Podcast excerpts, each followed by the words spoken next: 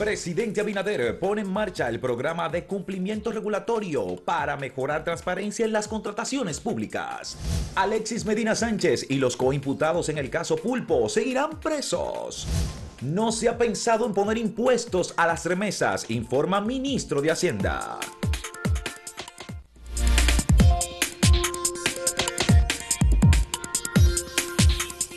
Bueno, eh, hoy es uno de esos días extraños, ¿verdad? Porque tuvimos ese feriado por el medio, el Día de la Altagracia. Una, la tradición católica es una festividad muy importante que se celebró este jueves de una manera muy especial, bueno, porque debido a la situación del COVID, eh, Catherine, no se hicieron esos actos religiosos masivos, la misma basílica prácticamente estuvo cerrada aunque siempre hay gente que se acerca porque tiene algún tipo de promesa, como llaman, quiere expresar su devoción.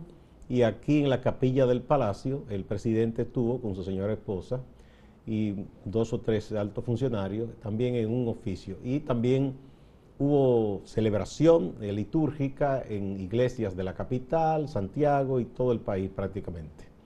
Como siempre, estos actos son aprovechados por los obispos, para emitir algún mensaje. El obispo de la arquidiócesis de Santiago, eh, Monseñor Freddy Bertón, fue el que para mí dio como el mensaje más eh, ligado a la situación eh, social y política del país, donde dijo que pedía a la Virgen de la Altagracia que nos ayude contra la corrupción. Y la extendió más allá incluso de lo político y de la administración pública, habló de la sociedad en general, de la gente que, que no cumple con su deber, eh, y ese tipo de cosas. Claro, también el, obispo de la Altagracia se pronunció al respecto en cuanto a la, a la corrupción y también sobre poder eh, pedir a la población que, luchemos juntos con eh, los efectos de la pandemia y que sabemos que esto es tanto responsabilidad gobierno, pero también responsabilidad nuestra poder salir es adelante. compartida la responsabilidad. Claro, ante esta situación. Y, y como mencionabas, esta parte de que ha sido diferente este año, también el Centro de Operaciones de Emergencia no tuvo operativos al respecto por este Bueno, porque yo creo que no hubo mucha gente que se desplazó. No vio incluso quien salió ayer de pronto de su casa la ciudad con un tránsito bastante fluido. Por lo menos toda esta parte interna de la ciudad, uno no sabe si en las carreteras cómo estuvo la cosa, Catherine. Sí, sí, claro que sí. Y como eh, bien decía, sí vimos que algunas personas se acercaron con peticiones, pero toda la basílica estaba, bueno, con, con militares. Y el presidente aprovechó para hacer su oracioncita y le pidió a Dios que le ayude, que, porque no es fácil la tarea de gobernar, ¿eh? No es fácil Yo no sé si usted vio que habían unos memes también por ahí. Ah, bueno, si la gente siempre aprovecha y hace de todo. Bueno, ahí está el presidente, dice que le pida a la Virgen que le ayude en su labor de gobierno.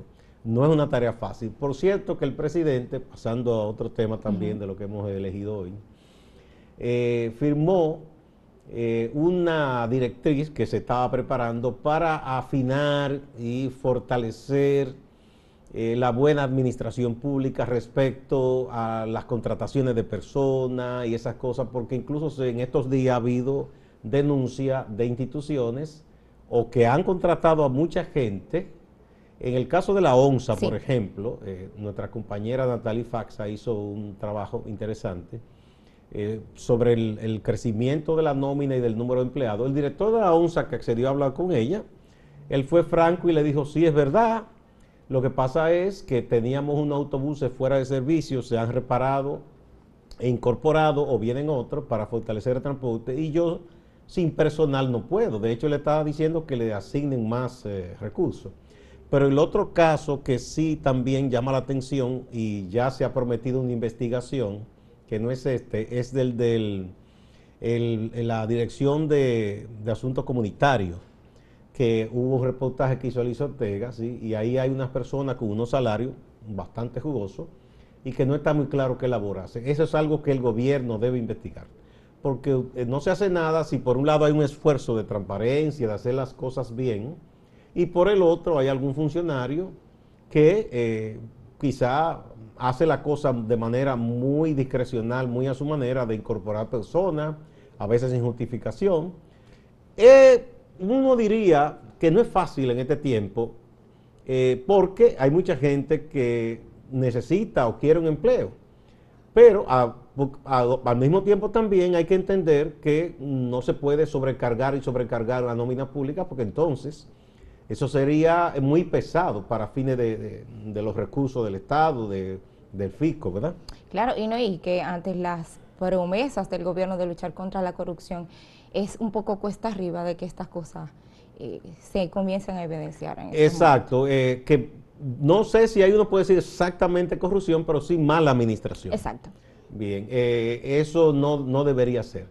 hay una vieja, un viejo anhelo y un viejo pedido y una vieja exigencia de los empresarios, recomendaciones de economistas, de que el Estado se achique un poco, de que no sea tan grande, pero al mismo tiempo hay una situación. Eh, yo recuerdo cuando comenzó la administración del presidente Medina, que en ese momento eh, uno de los directivos del CONEP, yo estuve hablando, y me decía que ellos mismos que exigían eso al gobierno se convencieron de que no era posible reducir tanto la cantidad de empleados porque el sector privado no tiene capacidad aquí de absorber toda esa gente. Entonces se generaría una situación social difícil.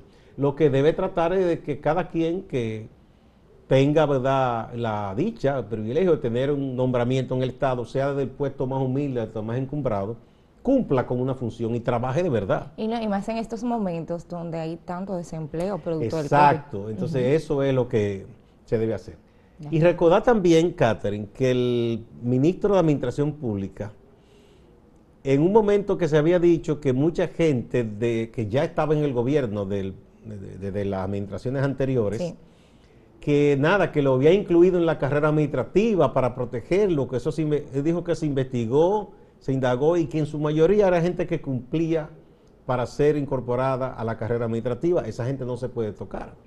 Eso es un dilema para el gobierno ahora, porque también su gente quiere empleo. quiere empleo y también eh, hay que estar conscientes de que muchos, eh, muchas personas que estaban en el gobierno hoy están desempleados, porque hay instituciones que sabemos que pero no, pero no ha sido la mayoría en realidad, porque todo el que tenía, y la mayoría se incorporó a carrera administrativa, no lo han sacado, no han podido. Esa es la queja que tienen los PRMistas, pero es que no pueden tirar a esa gente a la calle tampoco. Cierto, eh, pero hay otra fila esperando. No es fácil. Bueno, pero esas son de las cosas que en países como con escaso desarrollo como el nuestro se dan. Ojalá que eso se investigue de verdad, que eso se aclare y de esa manera no, se ayuda a hacer un buen gobierno, haciendo la cosa de manera discrecional, eh, disponiendo de recursos públicos para favorecer quizás personas allegadas, así no. Catherine, vamos a ir a una pausa, pero antes vamos a ver la pregunta que dejamos eh, para los amigos televidentes. De las medidas anunciadas por el presidente Biden en Estados Unidos, ¿cuál apoya usted? Él ha prometido que va a documentar a 11 millones de migrantes que no tienen su situación regularizada y están allá negociar con Cuba, ellos habían dicho que iban a retomar la política de Obama de deshielo para seguir entendiéndose con Cuba. Trump echó eso hacia atrás. Y la otra es armonía con China, porque con China no han dejado de hacer negocio, por más que Trump habló, eh, y no se ha dejado de intercambiar en lo comercial, en todo lo industrial. ¿Cuál de esas tres medidas usted considera que es eh, la más adecuada o usted apoya? Vamos a la pausa y volvemos.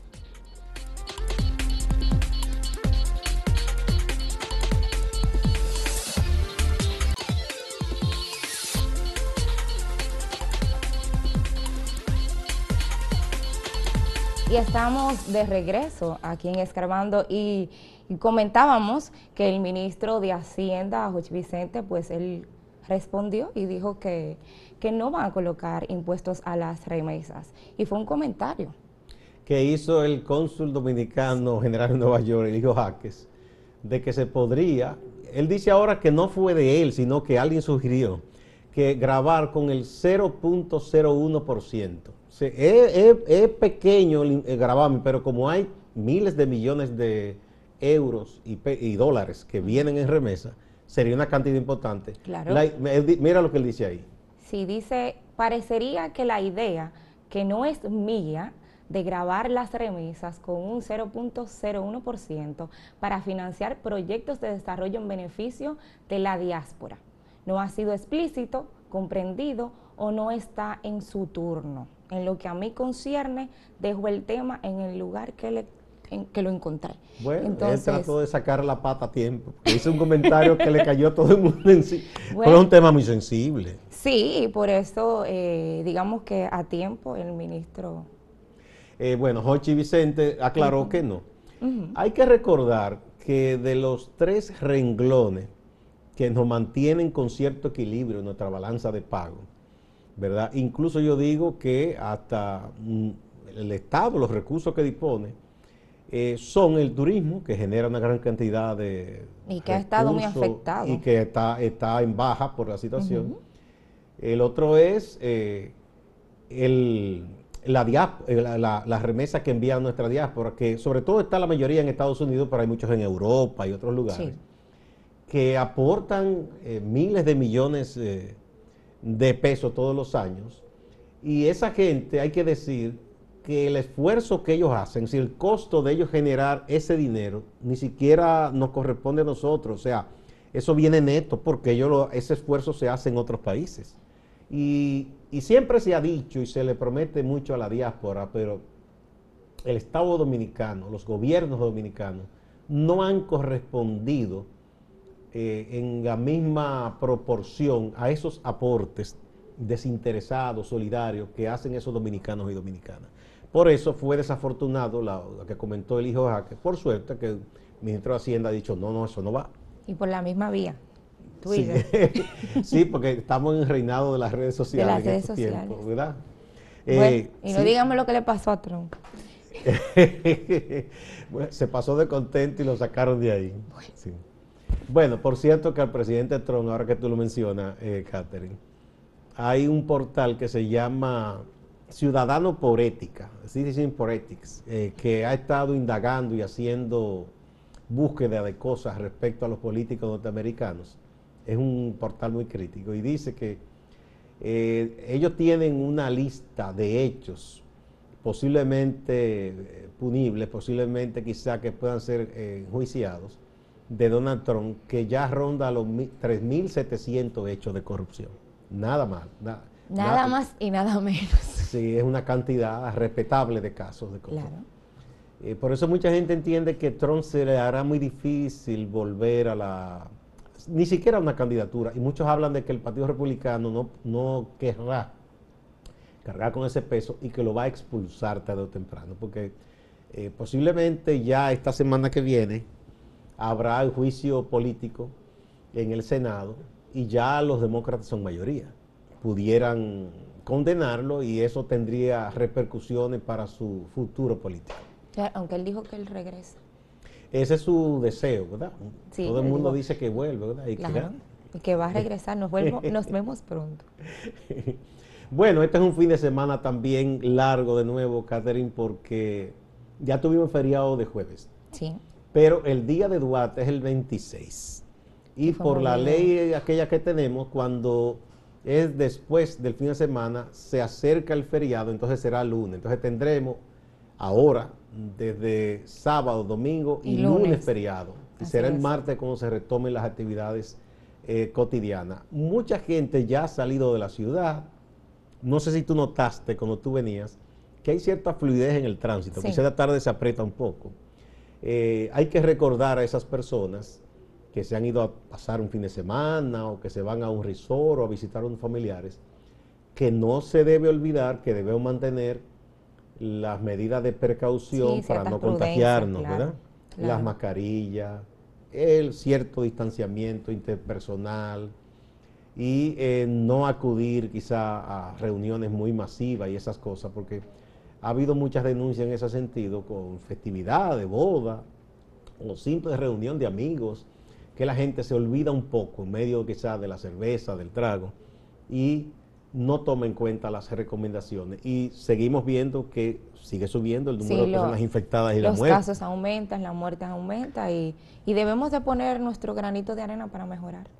Y yo diría que es casi un saco, una pala de arena. bueno, sí. Porque con granito ya no va. Vamos de nuevo. Mira, ahí está. Ese fue el último eh, boletín. Ya rondamos los 200 mil y ya 2.500 muertes. Y el Ayer hubo un reporte que decía que se habían reportado 12 muertes y que 13 se produjeron en las últimas 24 horas. Eso es Bastante, para sí, sí. Vamos a la pausa y vamos a ver de nuevo la pregunta. De las medidas anunciadas por el presidente Biden en Estados Unidos, ¿cuál apoya usted? ¿Documentar a 11 millones de migrantes? negociar con Cuba, armonía con China. Vamos a ver qué ha dicho la yo, Yo creo que ya yo sé cuál va a responder aquí.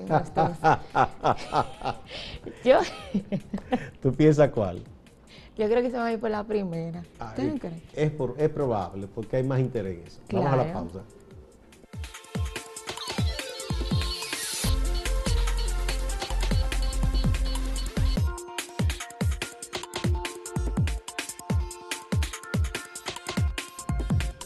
Vamos a ver entonces, Natalie, amigos, qué respondieron eh, quienes se interesaron eh, por la pregunta. Mira, esto es en la página. Dice que el 68.67%, tú tenías razón. Yo tenía razón. Dice que um, apoya la parte de que el presidente ha dicho que va a documentar a esos 11 millones de migrantes que están allá, trabajan, viven, pero no tienen documentación. El 19.33% apoya que se retome esa negociación con Cuba, que se había avanzado en la administración Obama. Y el 12% cree que es bueno para Estados Unidos y para el resto del mundo que Estados Unidos tenga armonía con China. Aquí es en Twitter. En Twitter tenemos igual, igual. casi igual, 67.4% regularizar migrantes negociar con Cuba 14.3% y armonía con China 18.3%. Aquí es un poco más lo que hablan de China, ¿verdad? Sí, pero continúa la regularización. Aquí tenemos una respuesta. Por ejemplo, Antonio F. Hidalgo dice todas. Ese está de acuerdo con todas.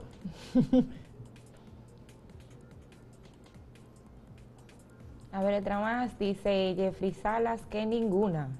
Wow, wow. no está de acuerdo con nada. Con nada. Esto es en YouTube, que hubo 13 mil personas que votaron. Documentar eh, inmigrante 75%. Negociar con Cuba 7%, armonía con China 18%. Bueno, digamos que armonía con China quedaría en el segundo lugar. Ahí sí. Dice Wilfredo Jorge, ninguna, lo siento, por los hermanos ilegales, pero todo debe ser por la regla. Pero es regla que quieren poner. Eh, parece que él no entendió, digamos así. Eh, Lucky John dice los indocumentados y que no se olviden de Cubita Bella. Otro más. Dice Manu Pa, ninguna.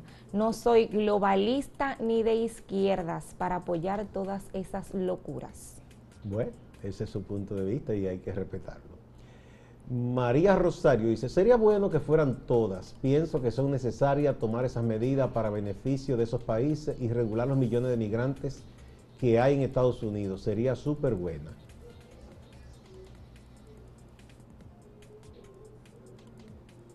Otra más, dice José de la Mota, armonía con China, porque si no, China va a seguir creando virus. Oh, oh Dios, ese que es la teoría de la conspiración. Sí.